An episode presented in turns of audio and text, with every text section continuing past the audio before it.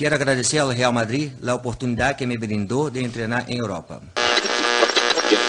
Tudo no madridismo é meio exagerado mesmo.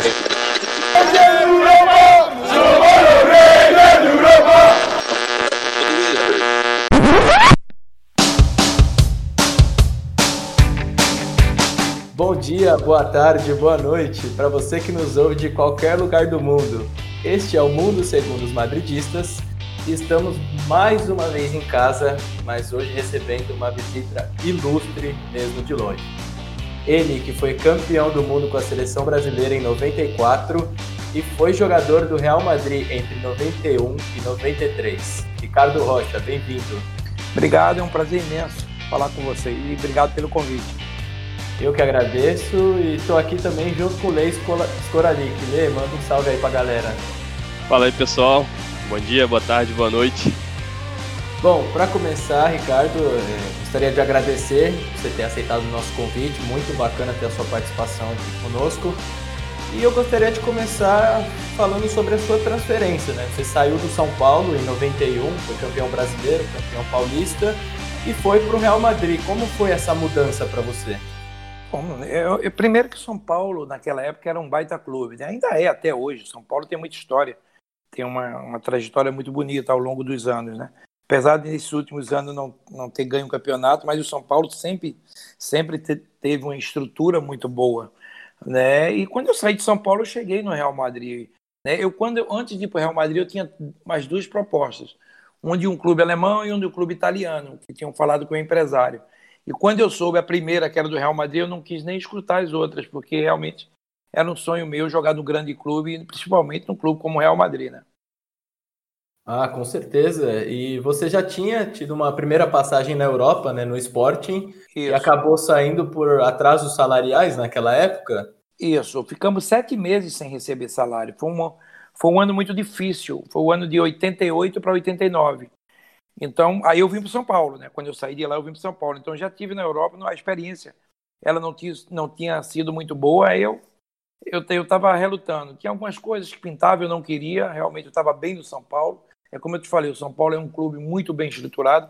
Para você ter uma ideia, quando eu saí de São Paulo e fui para o Real Madrid, em, em termos de, de, de, estrutura, o São Paulo não devia nada a nenhum clube europeu, porque já tinha uma estrutura sendo formada muito boa. Né? Então, para sair de São Paulo, tinha que ser mesmo para o Real Madrid. A gente pode dizer que, é, com respeito que a gente tem aos clubes brasileiros, né? Mas, assim, financeiramente, hoje tem um abismo Pode-se é. dizer que naquela época não tinha tanta essa não, diferença assim? Não, não tinha, não tinha. Esse abismo não, como hoje não. Hoje é uma coisa irreal. É, a gente fala em 100 milhões. Hoje, hoje 10, 20, 30 milhões de euros é normal. São transferências boas, normais. Para o Brasil é muito, mas para fora, vocês sabem, é muito. São transferências assim, não são altas. Então eu acho que tem sim que, que, que pensar bem, principalmente quando o jogador é vendido aqui né, no Brasil. Cada vez mais tem melhorado essas vendas e tem que melhorar mesmo, porque eu acho que o jogador brasileiro, às vezes, é um pouco valorizado em suas vendas. Esse, esse patamar ele muda com a venda dos jogadores do Flamengo e com o Rodrigo também do Santos, que chegam na faixa de 30 milhões para cima. É, realmente é muita coisa, né? Se a gente for ver hoje em dia, né, comparado com aquela época, é, mas você saiu de um São Paulo totalmente estruturado, que foi campeão do mundo, né? Posteriormente, dois anos seguidos. É, você ficou com um gostinho assim que ah, poderia ter sido campeão do mundo com São Paulo se não tivesse saído? Claro que poderia ter sido campeão também, não, mas é, eu fui para um grande clube também, não. É como eu te falo, são dois grandes clubes, são momentos.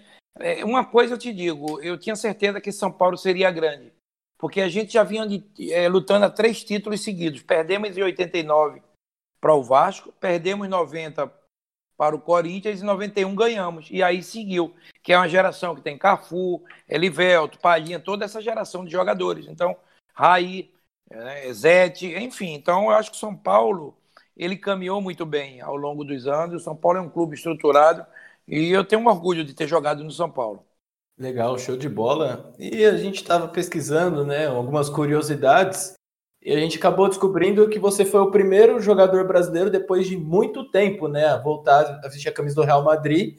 E a gente queria saber como era para você ser o único brasileiro naquele elenco, naquela oportunidade. É. o Real Madrid ficou muitos anos sem contratar jogador brasileiro. Na realidade, é, eu fiquei feliz da minha contratação. Eu falei com o presidente na época.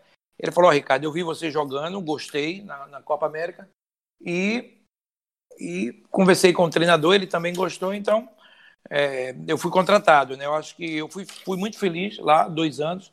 Né? Eu acho que eu tenho um carinho enorme pela torcida do Real Madrid, é um clube onde eu torço, onde eu tenho uma paixão muito grande, não há como não ter, por tudo que o Real Madrid é, por tudo que o Real Madrid representa. Qualquer jogador que passa no Real Madrid, ele tem esse orgulho, eu tenho esse orgulho. E você falou uma coisa certa, era muito difícil contratar jogadores brasileiros. Então eu digo que eu fui um dos pioneiros e abri um pouco esse mercado, porque logo após foi Vitor, depois Roberto Carlos, toda uma geração chegando, mas era muito difícil contratar jogador brasileiro. É, foi, foi realmente uma, um espaço grande ali sem brasileiro, você realmente voltou para abrir portas, né? Foi um, um diferencial depois de você aí abriu a porteira, né? É, vocês sabem quanto tempo foi depois de eu nem não, eu acho que o último, acho que nos anos 60, eu acho, né? É, já havia muito tempo mesmo que não tinha nenhum jogador brasileiro e você voltou, né, a dar uma cara brasileira para o Real Madrid, mesmo sendo o único brasileiro no elenco. Você sentiu falta de ter um outro brasileiro para ter aquele entrosamento, bater aquele papo, ou o pessoal lá te acolheu bem? Não, não posso me queixar, não. Me acolheram muito bem. Muitos amigos que eu tenho lá até hoje, Fernando Hierro, Santis, Butraguenho, Mitchell, tanta gente boa que, que eu fiz, né, Zamorano, é, enfim, Hugo Sanches. Então, é, Xendo, outro dia eu vi o Xendo, hoje trabalha no Real Madrid, né? O, o Butraguenho também é vice-presidente, o Paco Bui, o goleiro, enfim, tem umas pessoas boas. Então, acho que não, acho que eu recebi um carinho. Agora, é claro que quando você chega no lugar, é, a língua eu conheci um pouquinho e aprimorei um pouco lá, muito mais lá. Mas é como eu te falo, quando você chega com, é claro, como se fosse com outros brasileiros, seria muito melhor, porque um ajuda o outro, né? Um, é, eu acho que você tendo essa companhia, essa amizade no dia a dia é muito bom. E hoje eles têm um cara que trabalha hoje no Real Madrid, que é um grande amigo meu, Roberto Carlos. E o Roberto hoje é como se fosse um, um, um pai para todos os garotos que chegam lá no Real Madrid, né? Para saber da tua história. E agora o Marcelo também, né? Que tem, como eu te falo, o Roberto Carlos tem ficou 12 anos, o Marcelo mais 12 anos, vê 24 anos quase aí, 20 anos na lateral esquerda, jogadores brasileiros. Então tudo isso é uma história. E eles têm história com muitos títulos. É claro, como eu te falei, se você vai é, é, com outro brasileiro era muito bom. Mas naquela época era muito difícil. Por quê? Todo jogador, o francês, ele era considerado estrangeiro, o culpo de estrangeiro na, na, na, na Liga Espanhola. É, qualquer, Portugal, qualquer um era estrangeiro. Então, hoje já não tem mais isso. Hoje é aberto. É o mercado comum europeu que abriu e esses jogadores, eles, eles passeiam livre, transitam livre em todos os países ali. Então, na nossa época, não. Então, a gente tinha o Raj, o Romeno, tinha eu, tinha o Hugo Sanches e o Procineschi, o Igulavo, então era muito difícil. Por isso que a gente não diz, ah, estrangeiro, era muito pouco e dois estrangeiros para um, uma mesma equipe.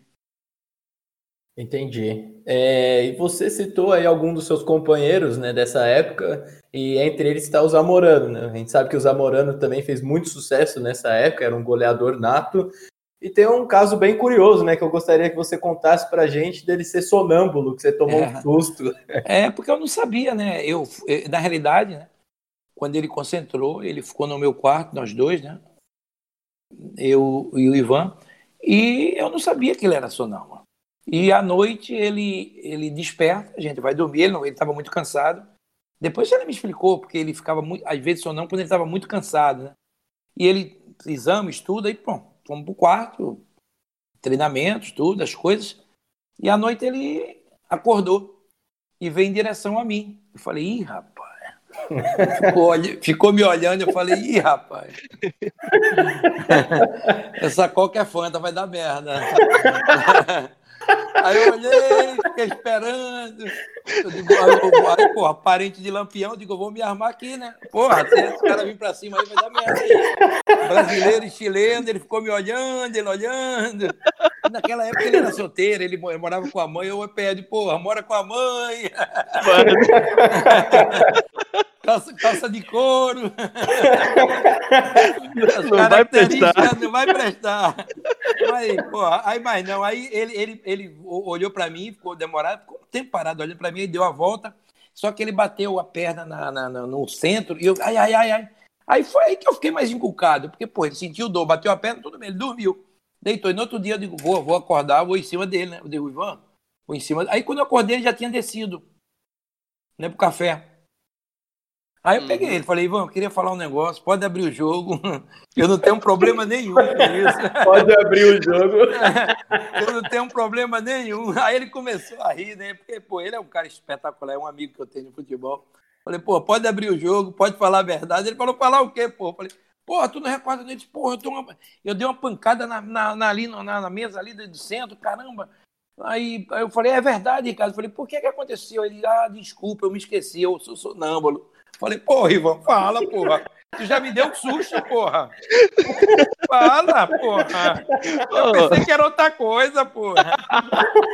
Eu pensei que tu fazia barra Copacabana, Copacabana, barra. Vai, mas volta. É, mano. Aí, aí, ah, não, muito legal, porque aí essa história ficou comigo e com ele, aí a gente brincando, de vez em quando eu conto isso e as pessoas morrem de rir, porque eu não sabia, eu não conhecia, pô. É. E eu, eu, eu, achava ele um jogadoraço, né? Jogadoraço. Uhum. Né? E quando ele estava no Sevilha, eu queria que ele viesse para o Real Madrid. Mas essa é a nossa história e a gente é amigo até hoje. Soubesse que era sonâmbulo, dava um tapa no pé da orelha e botava na cama, né? O quê? dava dois gritos, vai dormir, vagabundo. Agora, porra. Ai, meu Deus. É a história do futebol, né, gente? Ah, muita ah, história boa, né? É. Legal. Esses bastidores aí são o que fazem valer a pena, né? Todo, é, tem, tem história coisa... que a gente nem acredita. É, eu acho que vale a pena, são histórias, são e outra coisa. Como eu falei, na época da gente era muito estrangeiro, de que ele chileno, eu Brasil, aí o outro era iugoslavo, o outro era romeno, um é mexicano, caramba, é muita história, né? Fora os espanhóis. Mas é legal, o que importa é a amizade e o carinho. Bacana. E você conquistou junto com o Madrid a Copa do Rei de 93, é. né? É. É, foi um campeonato muito complicado. O Real Madrid passou sufoco foi. em algumas eliminatórias, até chegar naquela semifinal, né? Contra o Barcelona, Isso. em que você foi expulso, né? A gente estava até revendo o jogo. Isso. Como foi para você, né? O Stoichkov era muito difícil de marcar, assim. Naquela época não podia dar muito espaço mesmo. Como o que do, foi para você aquele o jogo? Time do Real Madrid era muito bom, mas o, Real, o Barcelona ele vinha num, num crescente dentro da, dos anos, né? Você vê que 92, se não me engano, é a primeira Champions do Barcelona, então eu acho que ele tinha um grande time. Ele tinha um Cruyff, né, que implantou uma maneira de jogar que o Guardiola, né, melhorou, mas a implantação já vem de anos atrás. E eles tinham um grande time. Não só o Stoichkov, todos, o Laudrup. O Laudrup, para mim, é um dos maiores jogadores que eu vi jogar na minha vida, um jogadoraço dinamarquês. Então, tinha uma boa equipe, um Cuba. É, o Guardiola jogava muito. Eu falo até hoje, quando os caras me falam de Guardiola, eu falo, velho, é, se pergunta se ele era bom jogador, ele era um jogadoraço. O Guardiola jogava muito, então eles tinham um bom time, a gente também, né? Mas a gente conseguiu passar da semifinal e depois a gente conseguiu ser campeão. Legal. E como foi para você ser campeão com o Real Madrid? Assim, foi o, maior time, né, que você passou assim na Europa, foi o Madrid. Sim. Não, claro. O que eu acho é o seguinte, é, é, é, é tudo é seu tempo, né? É como eu te falei, antigamente era muito mais difícil você sair do Brasil, tudo era mais difícil. Jogadores saíram mais velhos. Eu saí com 29 anos, o Careca saiu com 25, 26. É como eu falo, o Júnior também, o Zico, todo mundo. Era muito difícil as transferências você sair do Brasil. Então, a única coisa que eu acho é o seguinte: é, é, é que foi para um grande clube, gostaria de ter ganho mais coisa, mas não foi. O Barcelona tinha uma melhor equipe, e isso foi é, confirmado ao longo dos anos, né, sendo campeão da Champions, ganhando alguns títulos. E faz parte do jogo, né, faz parte. Mas o Madrid é muito grande, ele cresceu ao longo dos anos, é o time que tem mais Champions no mundo, né, é o, o que tem menos do que o Real Madrid é o Milan, tem oito, o Real Madrid tem 13, então Real Madrid realmente. Eu tenho um orgulho de ter jogado no Real Madrid. É um gigante mesmo, né? Gigante, e, gigante. Em defesa da turma madridista, eu queria dizer que aquele carrinho seu no Stoichkov não foi nada. O não expulsou, não sei porquê. o contato veio, o contato veio, É. Não, a gente estava vendo que realmente naquela época, né, os jogadores chegavam mais duro, né? Do que hoje em dia. Hoje você acha que tem muito, muita punição, assim, é, os juízes são mais rigorosos? Porque tem, tiveram jogadas né, que você recebeu até uma agressão fora de bola. Né? Só que o árbitro não, não marcou nada, né? Deixou o jogo rolar. Claro. É porque antigamente não tem hoje, como tem as televisões, não tem tantas câmeras, muito, muita gente, a televisão hoje está em cima do lance, tem hoje o VAR, tem muita coisa, é muito difícil. Hoje é muito difícil. Então é uma outra época, é uma, é uma época é, magnífica, maravilhosa. Você vê, a gente está falando isso aqui, o que? Mais de 30 anos, quase 30 anos, entendeu? Então tudo mudou, o futebol mudou, a preparação mudou, física, a preparação física da arbitragem mudou e de todo mundo que faz o futebol, né? Jogadores, enfim. Eu acho que mudou para legal, para melhorar. Agora é uma outra época.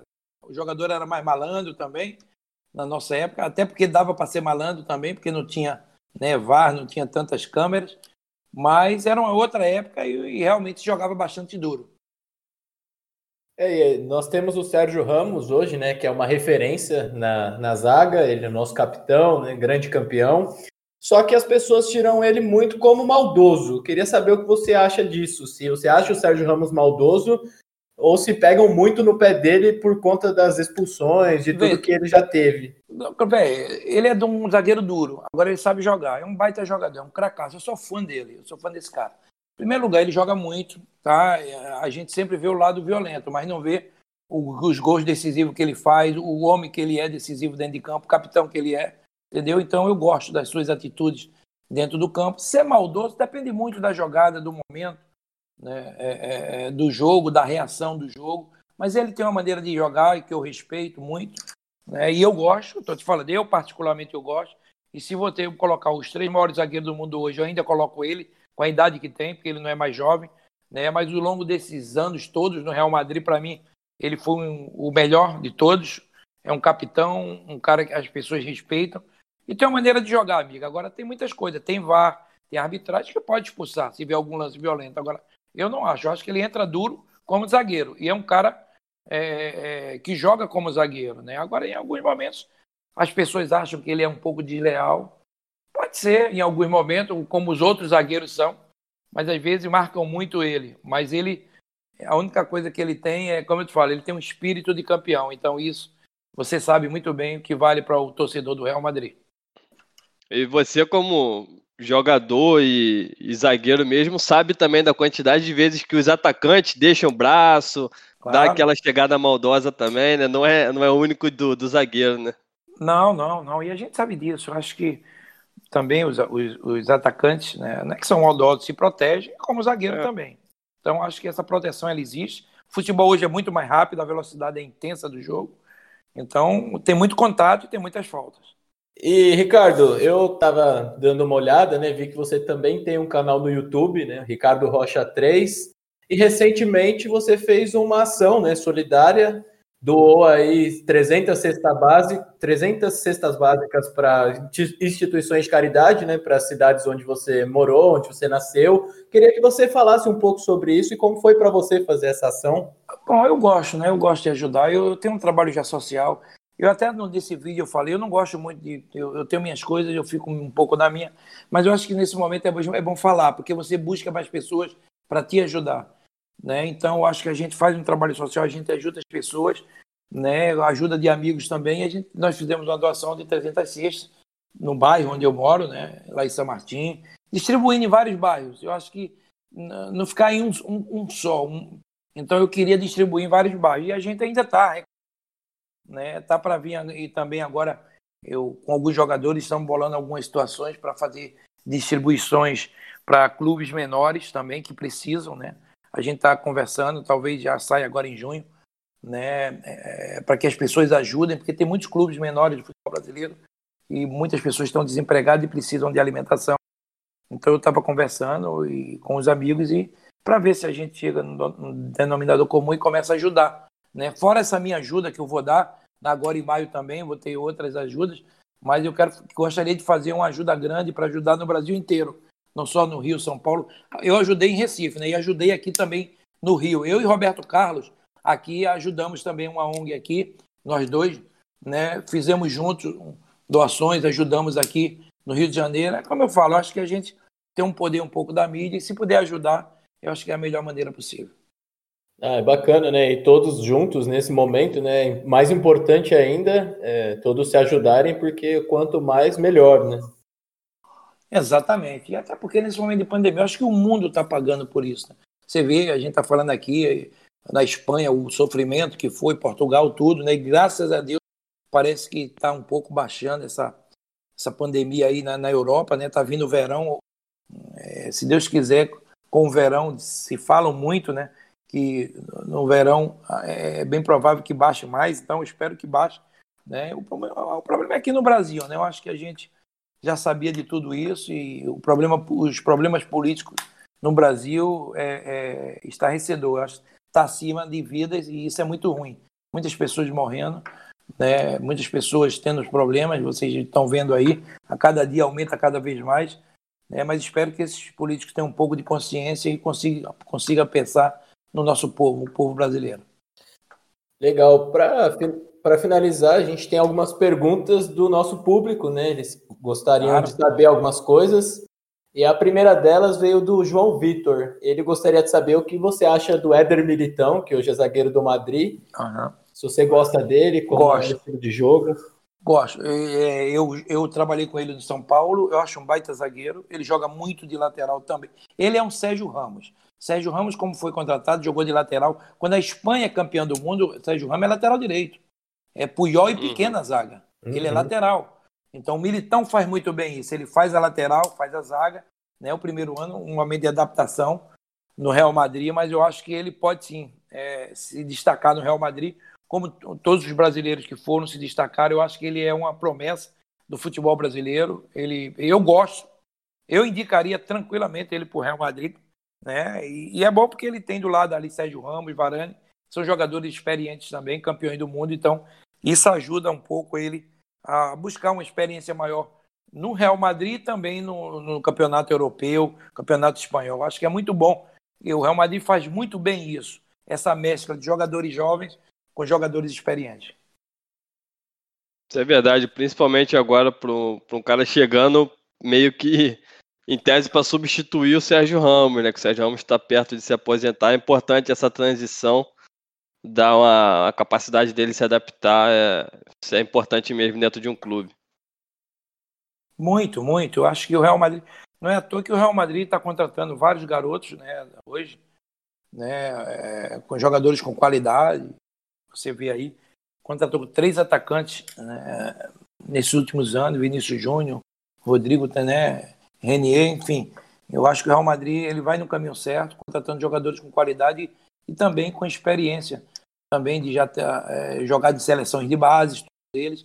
Então acho que está no caminho certo. Eu gosto muito. Eu, eu, sempre acho que a base é o futuro de tudo. Então tem que se pensar forte na base. É importante essa mudança, né? O Real Madrid já gastou muito com medalhões e nem sempre deu tão certo. Então essa mudança de, de, de mentalidade da diretoria é importante no momento que até os preços dos jogadores estão tão, tão super valorizados, né? Claro, de todos eles. E não, eu vou te falar da nossa época. Nós temos a época do Butraguem, né, né? A quinta do Butre, que se chama lá. E quando o Real Madrid estava num momento difícil, colocaram a garotada. O Real Madrid ganhou cinco anos seguidos o Campeonato Espanhol profissional. Então, faz parte. O Real Madrid tem isso, tem história também com a base. Essa é, isso é muito importante. E aproveitando que você falou do, do Butraguenho, como que era jogar assim do lado dele no, no treinamento? Era difícil de pegar, de marcar? Ele é muito inteligente, ele não é jogador de área, ele é um centroavante que chegava bem de trás, mas era muito inteligente, trabalhava com a cabeça, jogando sempre de primeira, um jogador inteligentíssimo. Ah, imagino, né? Da nível né, top, né, dos atacantes. Como você falou, mesmo assim, que ele já estando no final da carreira, era muito complicado marcá-lo, né? Muito. Tinha muita qualidade e, como eu te falei, muito inteligente também. Como foi para você jogar ao lado do Luiz Henrique, que hoje é técnico da seleção da Espanha? É um, é um amigo, foi ótimo. Quando eu cheguei lá, ele chegou também. Ele e o Fernandes eram muito jovens, é, jovens promessas, e espetacular. Amizade ótima com o Luiz, ótima. Um baita cara, são amigos, né? É, Luiz é um. Eu, faz tempo que eu não falo. O erro eu falo, né? Mas faz anos que eu não falo com o Luiz. Mas assim, eu tenho um carinho enorme, né? Teve um problema familiar, perdeu uma filha. Né? Hoje é o treinador da seleção espanhola, mas muito capacidade, estudioso e um cara do bem também. Legal. Muito se fala né, dessa garotada nova e você, como já foi diretor no São Paulo, você acompanhou também o Igor Gomes, né? Você acha que o Igor Gomes tem essa chance mesmo de vir para o Madrid? Bom, não sei. O Real Madrid sempre está de olho em garotos novos. O Real Madrid tem um trauma. O Real Madrid perdeu o Neymar para o Barcelona. Depois que perdeu para o Neymar, o Real Madrid nunca mais se encontrou. Então, qualquer jogador, eu digo, não é que não se encontrou com o título, mas ficou meio perdido. Então, qualquer jogador jovem, atacante, eles gostam de contratar. Eles querem ter esse jogador. Então, o Igor conheço bem também, trabalhei com ele no São Paulo, é um garoto bom, né, de uma, cultura muito boa, inteligente. Por que não? Eu acho que está crescendo, está evoluindo. E você sabe, o Real Madrid fica de olho nesses grandes jogadores. Eu acho que sim, o Igor pode ser uma boa, boa contratação para o Real Madrid. Tá certo. Lê, quer falar mais alguma coisa? Tem mais alguma pergunta para o Ricardo? Não, tenho mais é para agradecer mesmo, porque é uma, uma grande presença receber ele aqui com a gente. Valeu, gente. Obrigado também pelo carinho de vocês, obrigado pelo convite, né? E a gente está aí à disposição.